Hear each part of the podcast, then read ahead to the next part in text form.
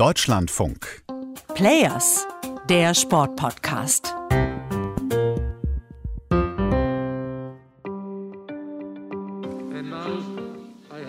Nun obliegt es mir, das Ende dieser äußerst herausfordernden Olympischen Spiele zu verkünden.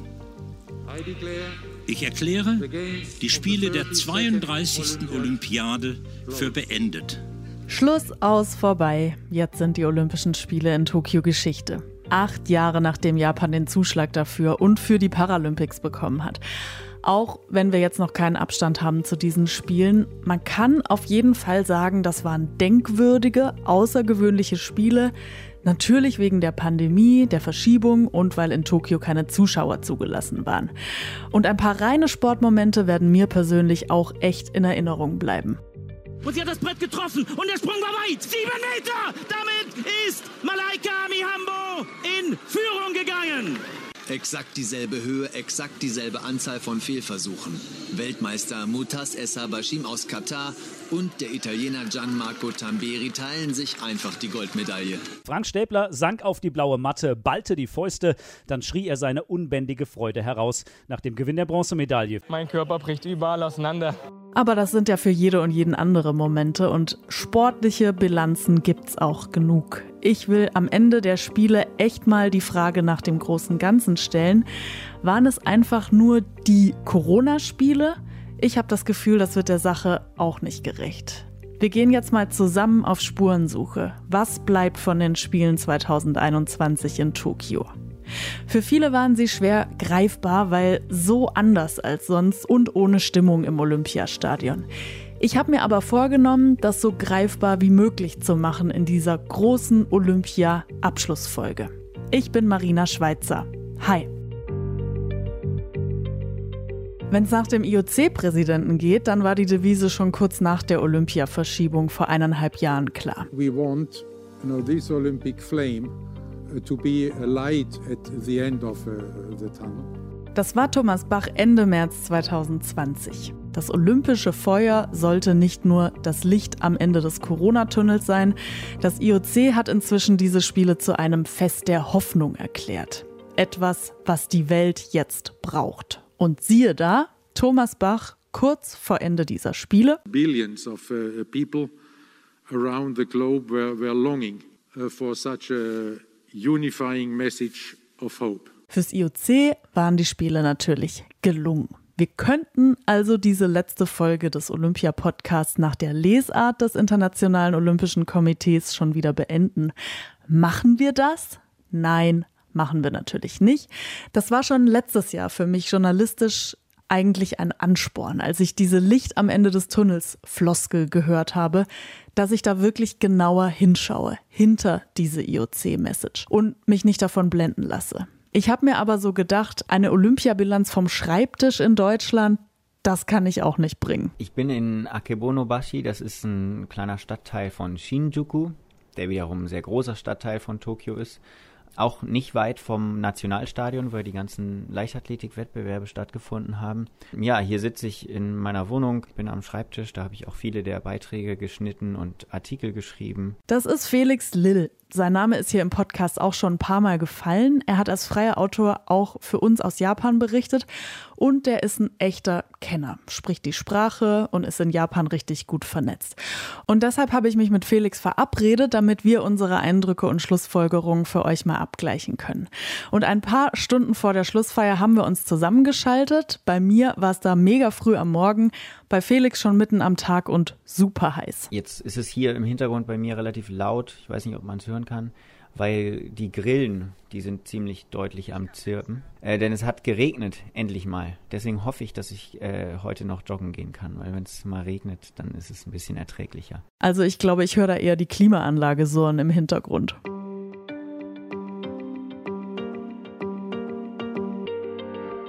Ja, Felix, wenn wir jetzt über eine Bilanz sprechen dieser Olympischen Spiele in Tokio, dann finde ich, dass sich eine Frage irgendwie voll durchgezogen hat. Und das war die Frage danach, wie das am Ende in der japanischen Bevölkerung angekommen ist. Das ist ja gar nicht so einfach zu messen.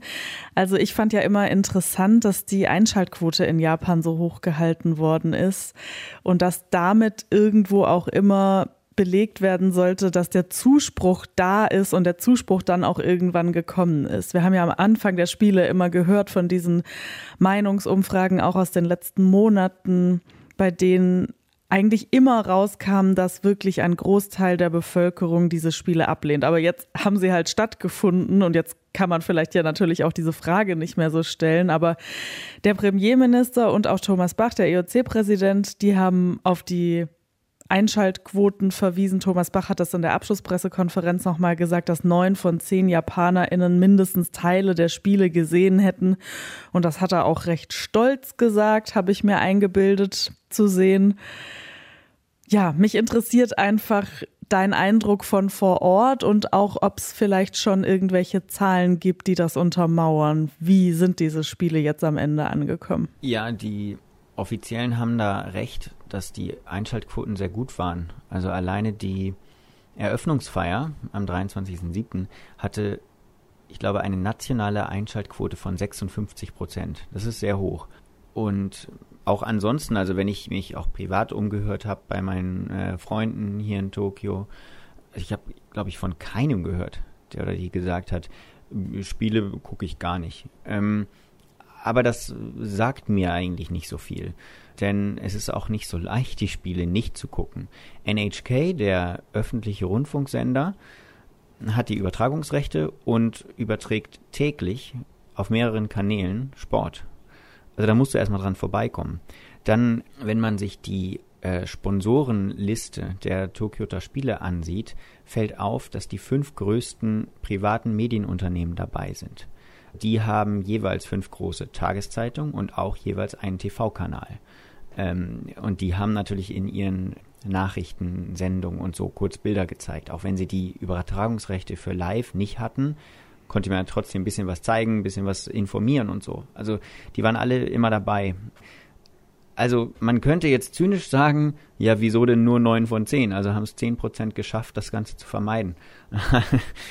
Also mich, mich, mich beeindruckt diese hohe Einschaltquotengeschichte nicht so sehr, wenn man weiß, in welchem Kontext das passiert ist. Es bedeutet ja irgendwo nicht, dass die Leute auch Olympia gut fanden. Also ich kann nee, mir das nee, schon nee, vorstellen, wenn jetzt in meinem Land Olympische Spiele stattfinden, auch wenn ich jetzt total dagegen bin, dann ist es ja schon so, dass ich sehen will, was da passiert. Ja.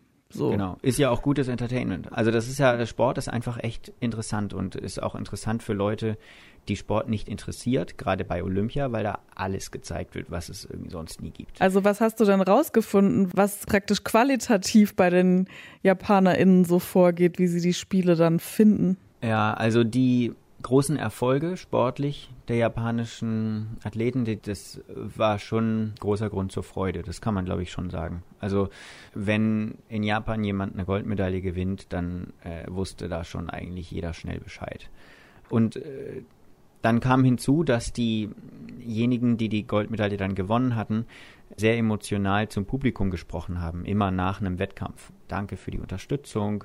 Ohne die Leute wäre das nie möglich gewesen und äh, danke, dass diese Spiele stattfinden können und so weiter. Das hat ein bisschen versöhnend gewirkt und ja, also be bestimmt hat das die Stimmung ein bisschen verändert und verbessert. Dass deshalb aber niemand mehr gegen die Spiele war, würde ich nun wirklich nicht sagen. Also es hat auch sogar kurz vor Beginn der Spiele noch eine Umfrage gezeigt, dass ungefähr 70 Prozent sich darauf gefreut haben, die japanische Sportwelt in Aktion zu sehen, aber auch an die 80 Prozent Angst hatte, dass Olympia die Pandemie erschwert. Das sagt ja eigentlich recht deutlich. Es gab ja auch diese große Angst, ne? darüber haben wir ja auch berichtet, dass halt die JapanerInnen, die ja ohnehin auf einer Insel wohnen, das ist ja immer irgendwie was Besonderes, man kann sich besser abschotten. Dann habe ich irgendwann mal gelernt, dass Japan vor ein paar hundert Jahren für ein paar hundert Jahre total abgeschottet war, so historisch, was wohl auch immer noch so ein bisschen eine Rolle spielt in der Kultur und dann habe ich mir das so vorgestellt, dass das in Japan bestimmt noch mal auch extremer ist und es wurde mir dann auch so gesagt, dass das halt Corona-technisch in Japan dann schon auch ähm, diese große Vorsicht begründet, die vielleicht so im Vergleich zu Europäern, die so eingequetscht auf so einem kleinen Kontinent wohnen, dass es da so ein bisschen anders ist. Also jetzt, jetzt hatten wir diese Spiele, es gab gewisse Regeln vom IOC. Wir wissen ja zum Beispiel, dass die Athletinnen und Athleten eigentlich nicht aus dem Athletendorf raus durften, außer zu ihren Wettkämpfen. Thomas Bach hat selber auch nochmal argumentiert, dass es ja vergleichsweise wenige Fälle gab, so im Olympiateam. Das ist jetzt seine Argumentation. Das muss man jetzt einfach mal, also kann ich ja jetzt einfach mal so beisteuern. Und ähm, dass er das auch von sich weiß, dass diese Ansteckungen so von praktisch Olympiateam zur Bevölkerung hin und her, dass das so eine große Rolle gespielt hätte oder irgendwie da ein Pandemietreiber praktisch war. Wie sieht man das denn so in Japan? Also vor den Spielen, das war interessant, aber klar, wenn man diese Ablehnungsquote von 80 Prozent sich vor Augen führt, ist das auch eigentlich klar waren Leute aller politischer Farben ähm, gegen die Spiele, aus verschiedenen Gründen. Von links hast du natürlich die, die Kapitalismuskritik betreiben und Olympia deshalb als schwieriges Ereignis sehen. Und von rechts hattest du die, die ähm, Japan vor Olympia schützen wollten, nämlich aus Infektionsgefahr und so weiter. Und die japanische Regierung, die ist konservativ eingestellt in die nationalistische Richtung, aber natürlich ist die auch an dem wirtschaftlichen Deal, der Olympia ist oder war, sehr interessiert gewesen. Also die japanische Regierung wollte das nie äh, absagen, die Spiele, und ist auch nie in Dialog mit der Bevölkerung getreten und nahm aber natürlich wahr, dass die Bevölkerung da ziemlich ähm, skeptisch ist. Und diese harten Regeln, die es dann für die Athleten gab und für die ganzen Offiziellen, die für Olympia einreisten, sind sicherlich auch ein Signal an die Bevölkerung, um zu sagen, schaut mal her, wir nehmen eure Sorgen schon ernst, wir machen eine Olympiablase. Inwieweit die jetzt wirklich dicht gehalten hat, ist eigentlich noch gar nicht zu beurteilen. Also es gab so ungefähr 400 Fälle bisher, die positiv waren innerhalb der Blase. Das ist auf die Bevölkerung gerechnet tatsächlich wenig. Gleichzeitig erlebt ganz Japan äh, die höchste Infektionswelle jemals in dieser Pandemie.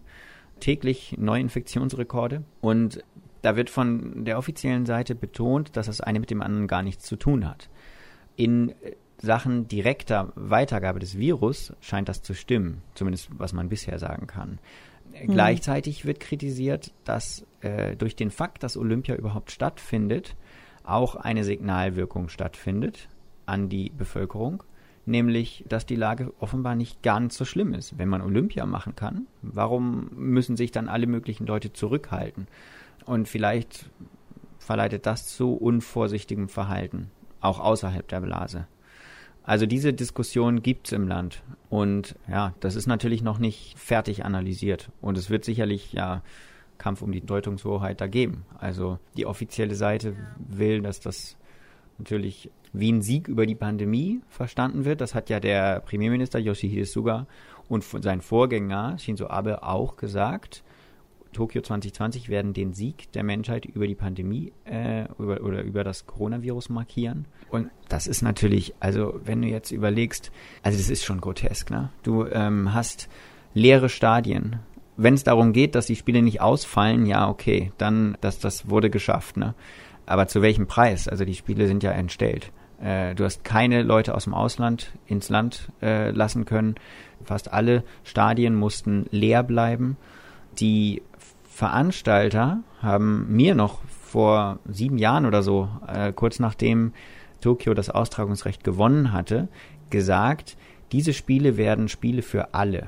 Das ist natürlich heute einfach ein Witz. Also Leute, die Tickets hatten, konnten nicht ins Stadion. An einem Morgen, am, am zweiten Wettkampfwochenende, äh, war ich äh, im Süden in Odaiba, da wo der Triathlon stattgefunden hat. Denn Triathlon ist ja eins der wenigen Events, wo du einfach hin konntest, weil du kein Ticket brauchst. Habe ich mhm. mal geschaut, wie, wie das wohl ausgeht. Und zwar wirklich grotesk. Du hast natürlich Leute gehabt, die vor Ort waren, weil sie das sehen wollten, weil sie auch ein bisschen Bock auf Olympia hatten. Ne? Da waren viele Leute, obwohl die Veranstalter und die Regierung ähm, die Leute gebeten hatten, bitte nicht zu kommen. Da war dann ein riesen Polizeiaufgebot, Volunteers waren da und es waren noch zusätzliche Sicherheitskräfte eingestellt. Einer, an den erinnere ich mich besonders, der hatte einfach nur den Job dazustehen und ein Schild, das er sich um den Hals gehängt hatte, äh, zu zeigen. Auf dem Schild stand drauf, so in etwa, wegen der Pandemie äh, achten Sie bitte auf die Infektionsgefahren und bleiben Sie nicht hm. stehen und vermeiden Sie Menschenansammlung. Und die Leute schielten so an ihm vorbei und wollten gucken und äh, Fotos machen und so. Also du, du hattest dann ein Ereignis, das natürlich dafür da ist, ursprünglich, damit sich die Leute begeistern. Ja. Und dann hast du aber alles dafür getan, damit sich die Leute nicht begeistern. Also das war echt schizophren. Ja. Also so waren diese Spiele insgesamt. Das war äh, Olympia ohne Olympia auf eine Weise, weil da all das drumherum, was das Ereignis äh, besonders macht, war nicht da. Ja, ich habe mir da auch lange Gedanken gemacht. Ich meine, für mich war die Situation hier natürlich auch irgendwie eine absurde, weil man von zu Hause aus, also aus dem Homeoffice, so Olympische Spiele begleitet. das ich dir, ja. Und ähm, also man ist eher in so einer Zuschauerrolle. Man ist natürlich nicht vor Ort, man kann nicht schmecken, nicht fühlen und so weiter, was eigentlich als Reporterin ja geboten wäre. Es ist natürlich ganz praktisch, dass man von so einem Standort aus jetzt inzwischen gewisse Termine wahrnehmen kann, die man sonst in Person nie schaffen würde, so alle hintereinander, ja, so irgendwelche Teams, Konferenzen, Pressekonferenzen oder solche Termine, was theoretisch dann halt dadurch möglich wird, was ja früher nicht möglich war. Aber also mein Gefühl so aus dem Homeoffice war, dass ich habe mir irgendwie oft gedacht, dass es vielleicht die losgelösten Spiele waren, also losgelöst so ein bisschen von der Wirklichkeit in so einem ganz eigenen Universum, also weg von dem meisten vielleicht auch, was Spiele eigentlich sein wollen, Ja, von von Ankopplung zur Bevölkerung oder auch so einer echten größeren Idee, wenn man daran glauben will. Also die waren nicht, nicht angekoppelt wirklich für mich gefühlt an das Gastgeberland, weil man sich ja separieren musste. Und es gab ja auch relativ wenig so diese klassische Berichterstattung zum Beispiel, die man ja sonst dann auch hat überall in der Welt über das Land und die Leute und so. Natürlich auch, weil die ReporterInnen gar nicht so viel unterwegs sein konnten. Ja, ja, klar. Dadurch war das irgendwie in einer Parallelwelt. Dass die ganzen Leute, die aus dem Ausland einreisten, um hierüber zu berichten, auch wenig machen konnten. Ähm, ich war jetzt vorgestern, war ich mit zwei Kollegen von der Zeit, die gerade aus ihrer 14-tägigen Quarantäne raus waren, abends vor 8 Uhr, wenn dann die meisten Restaurants schließen, mal was essen. Und das war das erste Mal, dass die draußen waren, die beiden Namen. Ja. Das tat mir total leid. Heute Morgen habe ich einen Text äh, für die NZZ geschrieben über meine Eindrücke. Und ich habe da geschrieben, na, dass also für mich vor allem der Eindruck bleibt, dass die Spiele sehr, sehr viel nicht waren von dem, was sie sein wollten.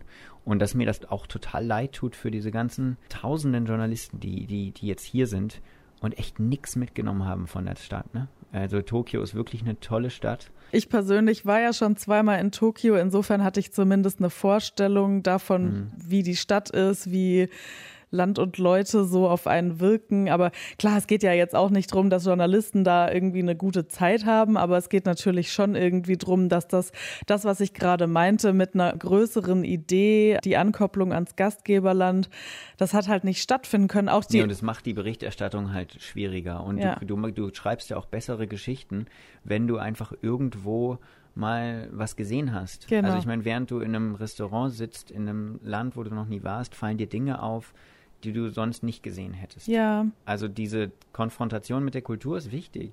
Also ich konnte das schon, weil ich außerhalb der Blase war, aber ich, ich, ich habe das bei den ganzen Kollegen gesehen. Ah, echt doof. Also Ja, doof ist ein gutes Stichwort, weil die Athleten, die haben ja auch das olympische Dorf nur zu Wettkämpfen verlassen dürfen. Und wenn das sonst irgendwie so ein Austausch ist, Völkerverständigung, dann ist jetzt so ein Diktat von Kontaktreduzierung da gewesen. Man hat ja auch so Berichte gehört von Athletinnen und Athleten, die schon echt Sorge hatten, dass sie morgens, wenn sie ihren Corona-Test machen, dass der dann halt doch irgendwann positiv ist und Also für mich hatte das Ganze mehr mit Sorge und mit so einem gewissen Korsett zu tun. Und ich finde auch, man, man hört das jetzt schon auch raus bei den Bilanzen der einzelnen Delegationen, auch wenn die natürlich die gute Organisation und so weiter voranstellen und das Ganze loben und dass die Athleten ja so dankbar waren, dass es überhaupt stattgefunden hat. Aber so dieses, dieses Größere, was sonst vielleicht auch bei Olympia dann auch so eine gewisse ja, Fallhöhe ausmacht oder so eine gewisse Tragweite vielleicht, das hat es nicht gegeben. Und was ich ganz interessant fand, da wollte ich mit dir jetzt nochmal drüber sprechen. Also wir beide haben darüber geredet und wir sind darauf gekommen, dass das ganz unterschiedlich wahrgenommen wurde. Und das ist der Fall Simon Geschke. Hat natürlich mit Corona zu tun. Also er ist ja positiv getestet worden und ist dann in ein Quarantänehotel gekommen. Das war von vornherein praktisch der Deal. Wenn jemand positiv ist, ist klar, er muss sich isolieren, er soll dann andere, wenn möglich, nicht anstecken. Und dann gab es so Quarantänehotels. Und ich finde das ganz interessant, weil das so ein bisschen aufzeigt, wie unterschiedlich die Perspektiven doch sind. Also zum einen journalistisch, also ich war jetzt hier in Deutschland, du warst in Japan, aber eben auch das zeigt ja ganz viel kulturell auch, wie die JapanerInnen mit Corona und mit diesen Spielen umgehen. Also Simon Geschke war dann in diesem Quarantänehotel und er hat sich da auch Luft verschafft und hat gesagt, ja, also ich bin hier in einem Hotelzimmer, das ist so zwischen Gefängnis und Psychiatrie, hat er, glaubt mal, in einem Interview gesagt. Man, man konnte die Fenster nicht öffnen. Die Hotelzimmer sind ja in Tokio traditionell sehr klein. Das ist in Deutschland ähm, so relativ einhellig beschrieben worden, so eher aus Sicht des Athleten auch. Also, dass das echt ganz schön hart ist und dass man da auch ja, vielleicht nicht so richtig die Athleten hört. In Japan war das ja ganz anders und erzählt auch total viel drüber, wie die Spiele so rezipiert wurden mit Corona. Ja, der Fall Geschke, den fand ich auch interessant. Also gerade weil ich ähm, die deutsche Berichterstattung als einer, der für deutschsprachige Medien berichtet, natürlich auch verfolgt habe und mich ehrlich gesagt gewundert habe über die Einseitigkeit dabei. Denn wie du sagst, Marina, der Simon Geschke wird vorher gewusst haben, dass es dazu kommen könnte, dass wenn man zu diesen Spielen einreist und sich blöderweise infiziert, dann vielleicht in Quarantäne begeben müsste. Und wie er dann darüber sprach, als er dann in Quarantäne war, klang das so, als wäre das völlig überraschend und völlig unmöglich. In Japan war die Sicht auf Athleten, das war ein zweischneidiges Schwert, würde ich sagen. Einerseits hat man viel Verständnis für die Athleten in dem Sinne, dass natürlich die Athleten wollen, dass die Spiele stattfindet, denn die haben ja die, ihr ganzes Leben darauf zugeschnitten. Und dann wurde schon, ja, oft gesagt, na ja, aber die Athleten, wenn das jetzt ausfällt, wäre es ja schon doof für die. So, diese Sichtweise gab es schon oft, die war auch hörbar. Gleichzeitig gab es natürlich die Sorge vor Infektionen. Und wenn 80 Prozent gegen die Spiele sind, muss die Regierung, wenn sie schon diese 80 Prozent und den Wunsch, die Spiele nicht stattfinden zu lassen, ignoriert, zumindest der Bevölkerung signalisieren, dass sie diese Sorgen ernst nimmt. Und das hat die Regierung dadurch getan, dass sie diese vielen Gesichter der Olympischen Spiele, nämlich die Journalisten, die Athleten, die Offiziellen, sehr hart behandelt. Also das war praktisch so ein Zeichen der Härte an, auch an die eigene Bevölkerung, dass man das nicht zulässt, dass die Leute von außen da jetzt irgendwie das Virus in die Bevölkerung tragen. So interpretiere ich das. Genau. Das hat natürlich die Regierung niemals genau so gesagt, aber der Gang der Dinge ist ziemlich deutlich. Aus einem Grund vor allem. Also erstens diese, diese Umfragewerte und so weiter und auf die muss man reagieren. Zweitens, Japan ist nur zu mittlerweile einem Drittel und ich glaube zu Anfang der Spiele einem Viertel vollständig geimpft. Äh, während die ganzen Leute, die für Olympia einreisen, ja zu 80 Prozent geimpft sind. Wenn du also wissenschaftlich an die Sache rangehst, musst du eigentlich diese harten Regeln der japanischen Bevölkerung aufdrücken und nicht den Einreisenden. Denn die größere Infektionsgefahr liegt außerhalb der Blase. Das ist klar. Hm. Aber das ist natürlich äh, sehr schwierig zu verkaufen politisch. wenn, man, wenn Leute für ein unbeliebtes Event einreisen, kannst du nicht denen, die schon da sind, die harten Regeln aufdrücken. Ja, also das, das war ziemlich deutlich, dass das auch eine Geste an die Bevölkerung war. Dann hat sich halt jemand infiziert, unter anderem Simon Geschke, Und der äh, zieht da richtig vom Leder und ähm, also hat ja auch sehr, sehr deutliche Sprache benutzt. Und die ist natürlich hier auch angekommen. Und hier stellt man sich dann eine Frage, das ist eine Person, die ihr ganzes Leben Radsport widmen kann. Also Sport und ähm, schneidet alles darauf zu, am richtigen Tag fit genug zu sein, zieht ähm, wöchentlich, ich weiß nicht wie viele Kilometer ab, ähm, es ist außerdem noch vielleicht ein relativ eintöniger Sport, da muss man besonders viel Durchhaltevermögen haben. Und so eine Person ist dann nicht in der Lage, zehn Tage lang in dem Zimmer zu sitzen. Das, das, sowas stößt dann in Japan auf Unverständnis, denn das ist ja jetzt in Deutschland in Zeitungen, das kann ich mir jetzt auch nicht so vorstellen, dass man praktisch einen Athleten da so kritisch beäugt. Also ich habe mit Leuten über das Thema gesprochen und das wurde anders mhm. ausgedrückt, als ich es jetzt gerade formuliert habe, weil in Japan äh, formuliert man solche Sachen eher als rhetorische Fragen zum Beispiel. Aber dass, also, dass diese Überraschung vorhanden war, ja, das, das ist schon so. Und dann auch dieses Problem mit dem Lüften im Zimmer. Ich glaube, da wiederum ist es was Kulturelles, denn Japanische Hotelzimmer sind oft so aufgebaut, dass du theoretisch das Fenster nicht öffnen musst, weil es da so eine Lüft Durchlüftungsanlage gibt. Die Idee ist, dass man einfach Frischluft automatisch kriegt. Ich weiß, dass wir in Deutschland ähm, Lust haben, die Fenster zu öffnen und so Frischluft zu kriegen. Aber ich habe auch schon in Deutschland ausländische Freunde sagen gehört, dass das ganz schön komisch ist, dass man in Deutschland immer das Fenster aufmacht. Man kann doch einfach die Lüftungsanlage anmachen.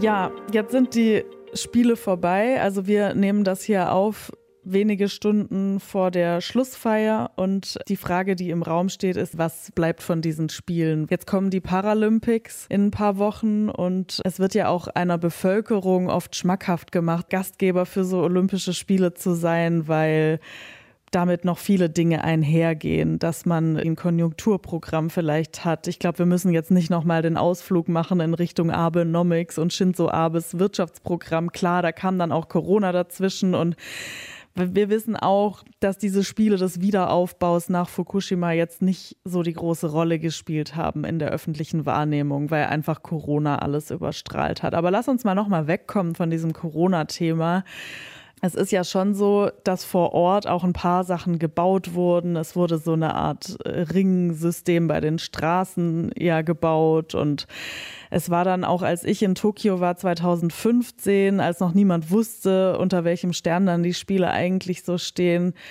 viel die Rede auch von nachhaltigen Spielen, von dieser Wasserstoffstadt, die so vorbildlich sein sollte, aber auch von einer barrierefreien Stadt für die Paralympics. Jetzt muss ich dich schon einfach mal fragen, weil du auch vor Ort bist. Also ich war 2019 zuletzt in Tokio, hatte einen echt schweren Koffer dabei und dadurch auch gemerkt, dass es echt nicht unbedingt barrierefrei ist überall, wenn man so die U-Bahn benutzt, weil ich qualvoll meinen Koffer die Treppen hoch und runter geschleppt habe.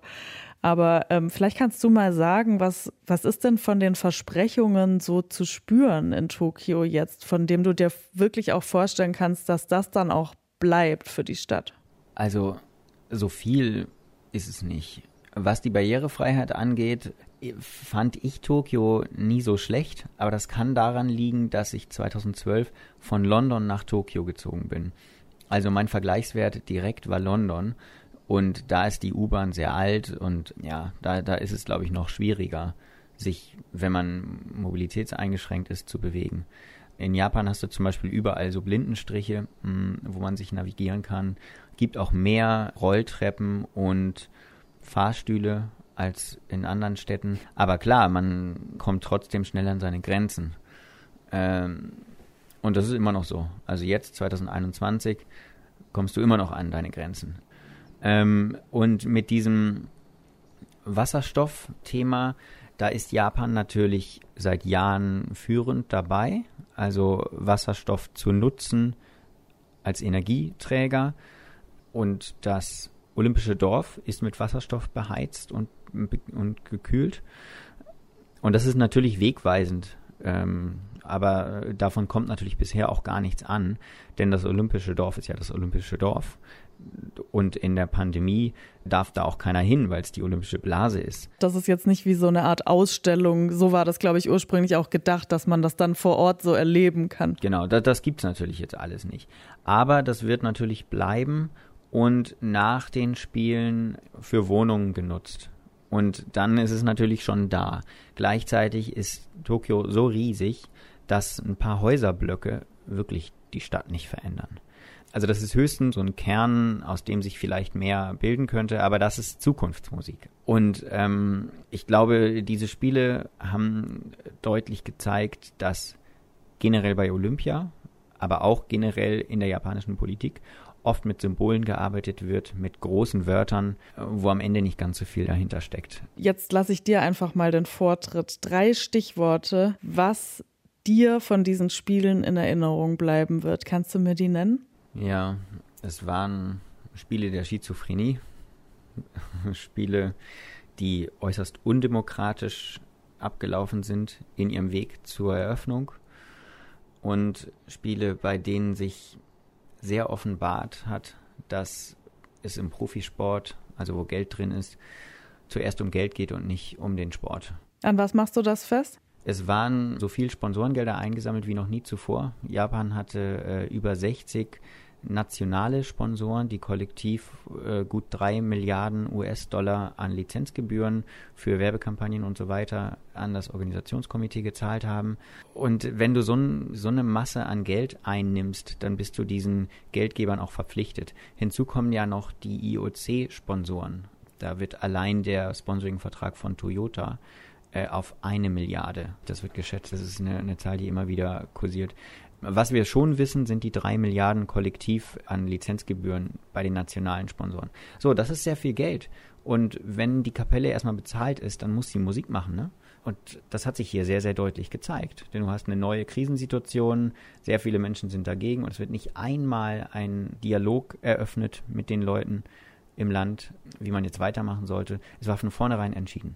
Und insofern war es eben auch undemokratisch und schizophren, weil man natürlich irgendwie auch Begeisterungsmanagement betrieben hat. Ursprünglich ist Olympia ein Riesenevent und es soll die Leute begeistern. Dann hat man hier vor, der, äh, vor Ort alles getan, damit die Leute sich nicht begeistern, weil man natürlich Angst vor der eigenen Courage hatte. Man will ja nicht, dass das äh, ein Superspreader wird. Also es war alles in allem schon grotesk hier.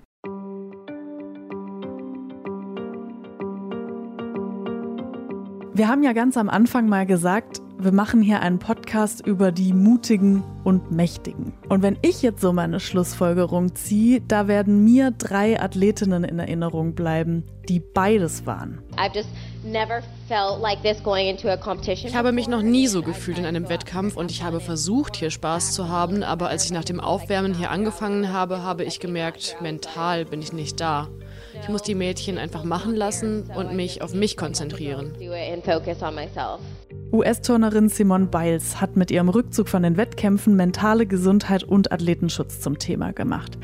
Dass Stärke von Olympioniken nicht immer durchziehen und Zähne zusammenbeißen heißen muss.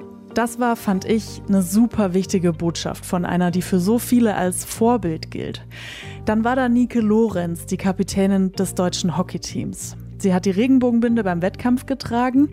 Für manche vielleicht ein kleines Zeichen, auf der olympischen Bühne aber schon ziemlich großes.